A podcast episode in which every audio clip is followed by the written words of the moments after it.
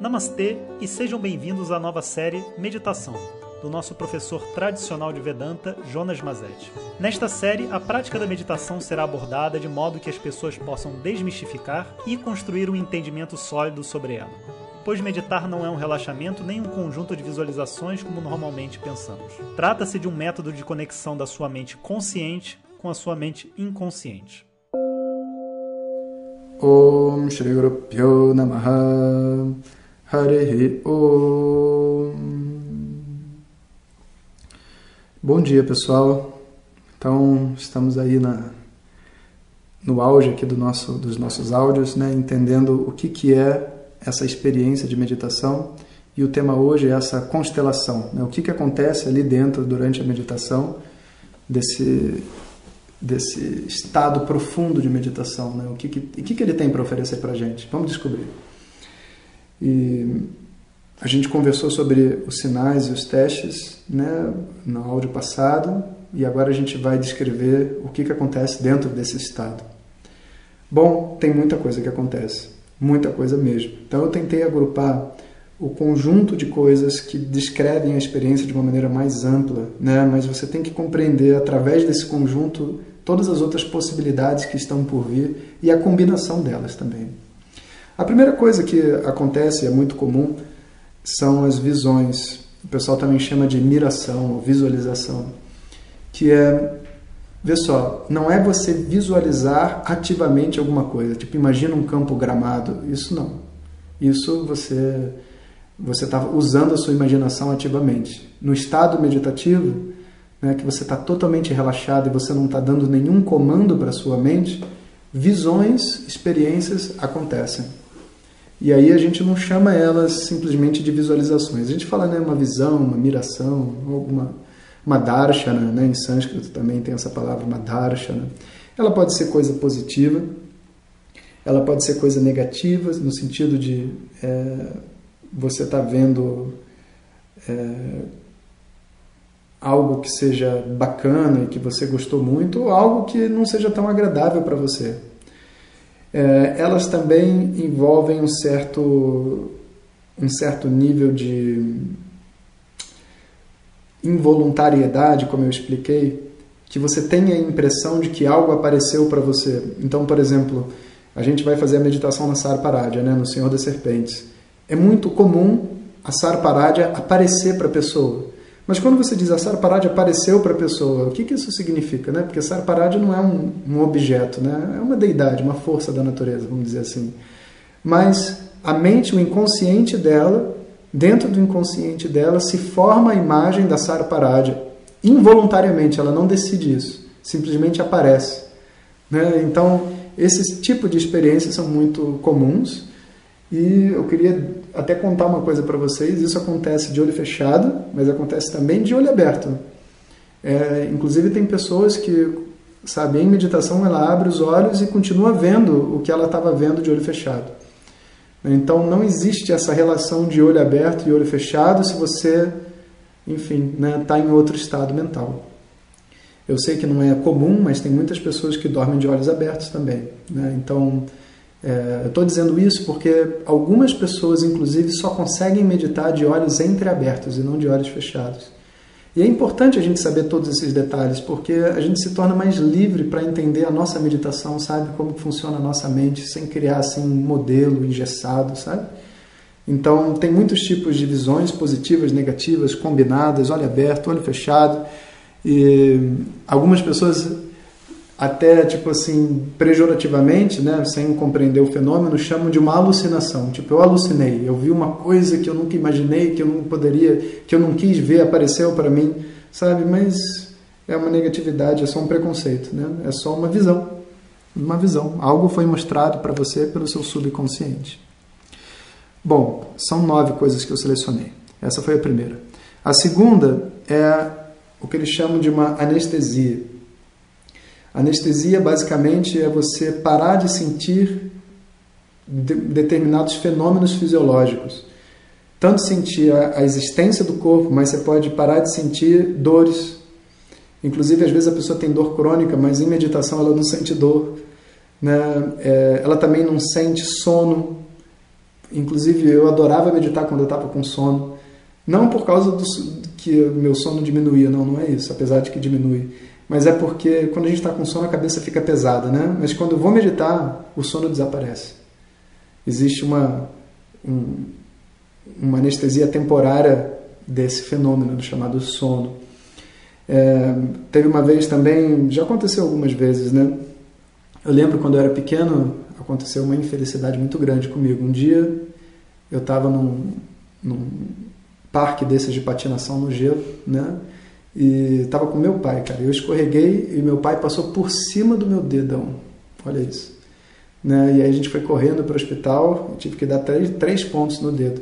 E eu era uma criança, né? mas é, eu tinha que, dar anestesia, tinha que dar anestesia, mas a anestesia não pega no dedão, olha que problema. Então, para fazer isso, né, a gente tem que meio que abraçar aquela dor, né? E estava ali com a minha mãe e ela, e ela tipo assim usou uma técnica que funcionou até certo ponto, né? Ela devia saber meditar para né, poder fazer a coisa melhor, mas enfim, ela fez o que ela pôde. Ela ficou falando para eu ler um negócio lá que ela me mostrou para ler, enquanto o médico ia costurando o meu dedo. E doía pra caramba, mas tira a atenção de lá e olha para cá, tira a atenção de lá e olha para cá. Isso não é anestesia, tá? Isso é só o foco da atenção. É, depois de muitos anos, né, outro dia eu estava né, com um dentista e tinha que tirar uma cárie, sabe? Cárie dói pra caramba, né? E, e ele falou assim: é, Você quer que dê anestesia? Você quer ver a dor? Eu acho que vai doer muito, né? Aí eu falei para ele: Peraí, né? Você faz o seguinte: eu vou fazer um, uma oração aqui e depois você começa, tá bom? Ele falou: Tá bom.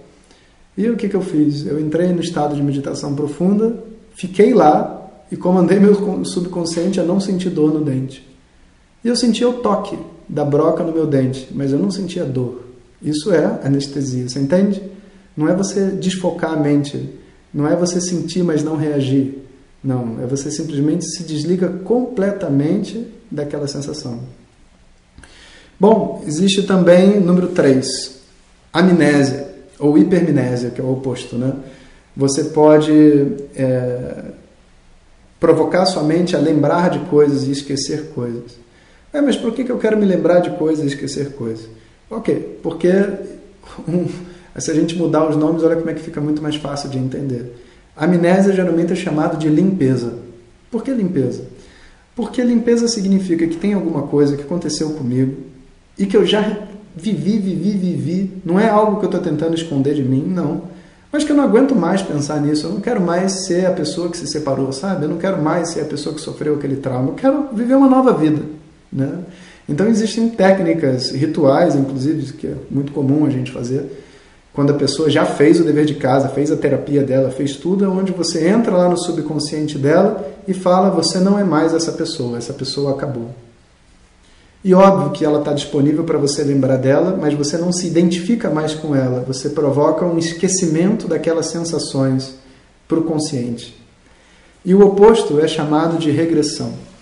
Ou seja, você. Regressão porque você volta no passado, né? Você não tem como se lembrar do futuro. Então, necessariamente, você está voltando no tempo para você rever coisas que aconteceram e que muitas vezes não foram corretamente é, absorvidas e avaliadas por você. Isso é muito, muito útil, é uma coisa muito comum de ser feita no estado meditativo. É, existe também um, um número 4, eu botei como uma classificação diferente, porque eu diria que é uma, é uma regressão tão preciosa, sabe? Que a gente precisa de uma outra classificação, que não é você visitar traumas, sabe? É você fazer uma regressão temporal à sua criança. Você se permite o acesso à pessoa básica, simples e feliz que você era. Sabe? Porque quando a gente é criança, a gente tem um certo nível de simplicidade, né? de, não é nem ingenuidade, mas é uma certa inocência, sabe, feliz de uma criança, que é muito importante para a nossa vida, sabe? Então, esse redespertar interior, esse renascer, muita gente usa esse termo renascimento para isso também, é feito através dessa regressão temporal. E vocês vão ver que esses exercícios de renascimento envolvem um monte de coisa que criança faz: dança, brinca, pula, sorri, dá gargalhada, desenha, fala do futuro, do passado sem pensar, né? Tudo isso é a regressão temporal da criança. E vocês devem estar ouvindo a chuva bonita aqui atrás, né? Então, próximo. 5. Distorção temporal. Distorção temporal já é um fenômeno que ocorre durante a meditação, onde você é, muda a sua sensação de tempo. Às vezes você fica muito tempo e parece que não ficou tempo nenhum. Às vezes você fica pouco tempo e parece que você ficou muito tempo, passou um dia meditando, sabe? E essa distorção temporal também ela é importante é, não só pela experiência dela, mas porque você viver o tempo de uma outra maneira faz com que as mudanças que você está tentando executar no seu subconsciente sejam mais firmes, porque elas foram executadas na sua mente num tempo muito maior do que o tempo que você meditou. Bom, item 6 são as experiências dissociativas. É, e elas são, talvez, vamos dizer assim, o maior marco da meditação.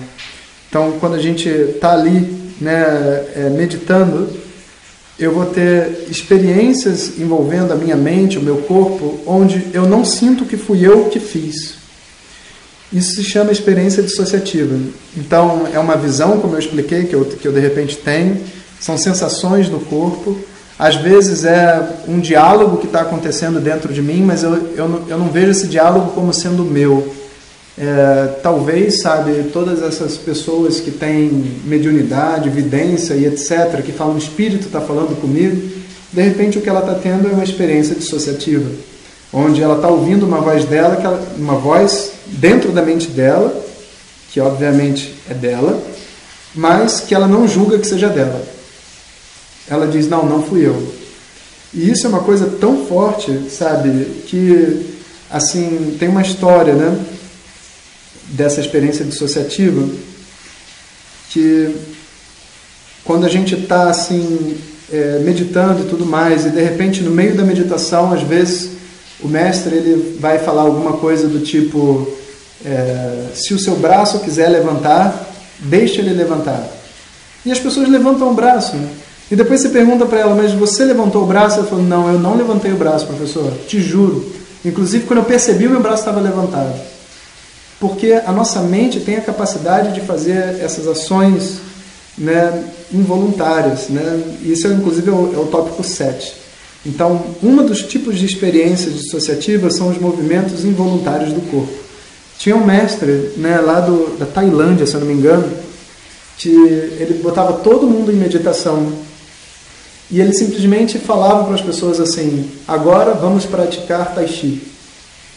E as pessoas se levantavam da meditação, em meditação, e praticavam Tai Chi todas juntas. E detalhe: vários nunca tinham praticado Tai Chi Chuan. Vários. Como que isso é possível, né? Esse é o tipo de coisa que tem na meditação. São movimentos involuntários do corpo, mas não movimentos burros, não. Movimentos muito inteligentes, muito estruturados, com uma causa e um propósito. É... Oito. Ativação do sistema, do sistema autônomo do corpo. Isso é outra coisa importante. Então, o sistema autônomo que controlam, enfim, os, as coisas que mantêm o funcionamento fisiológico, que a gente não usa o nosso livre-arbítrio né, para controlar, a gente diz que, tá, que é tudo no automático, né? então a gente tem esse sistema autônomo e tem sistema também que é meio a meio, né? tipo a respiração e tudo mais. Todos esses sistemas autônomos podem ser ativados no estado meditativo. Inclusive tem esse professor né, chamado Wim Hof, que tem várias práticas, né, algumas até que a gente segue aqui, de entrar no gelo, respirar e tal, e que ele consegue, por exemplo, comandar o sistema imunológico dele. Se ele está doente, ele comanda o corpo a eliminar a doença. Né? Isso tudo é possível no estado meditativo. É, e nove, o último deles, que eu pensei aqui, são os gatilhos mentais. Os gatilhos mentais são é, certos comandos ao subconsciente que você associa a coisas realizadas no consciente. Quando você vê uma determinada coisa, você vai sentir isso. Se eu estiver precisando meditar, eu vou fazer tal movimento e meditar. Os gatilhos mentais são construídos e são muito, muito utilizados. Quando o gatilho mental é forte, todas as outras etapas anterior, é, anteriores da meditação não são necessárias. Você pode, por exemplo, comandar que quando você ouvir o mantra da Sarparadya, que inclusive é uma das coisas que a gente faz nessa meditação, você vai mergulhar em meditação profunda. E muitos, muitos dos alunos que fizeram né, no, no período aqui de testes desse curso, a meditação, só de ouvir o mantra da Sarparadya, a pessoa já estava em meditação profunda. Porque no estado profundo da meditação foi comandado um gatilho mental. Ela quis, né? Eu quero poder entrar de uma vez só, então vou deixar esse gatilho aqui para mim. Né? Então, observa. Um, mirações e visualizações. Dois, anestesias. Três, limpeza e regressão. Quatro, a regressão da criança. Cinco, a distorção temporal. Seis, experiências dissociativas. Sete, movimentos involuntários do corpo.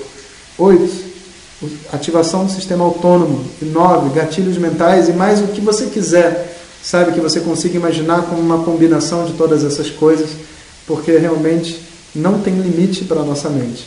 Todas essas coisas fazem parte dessa riqueza da experiência do estado profundo de meditação.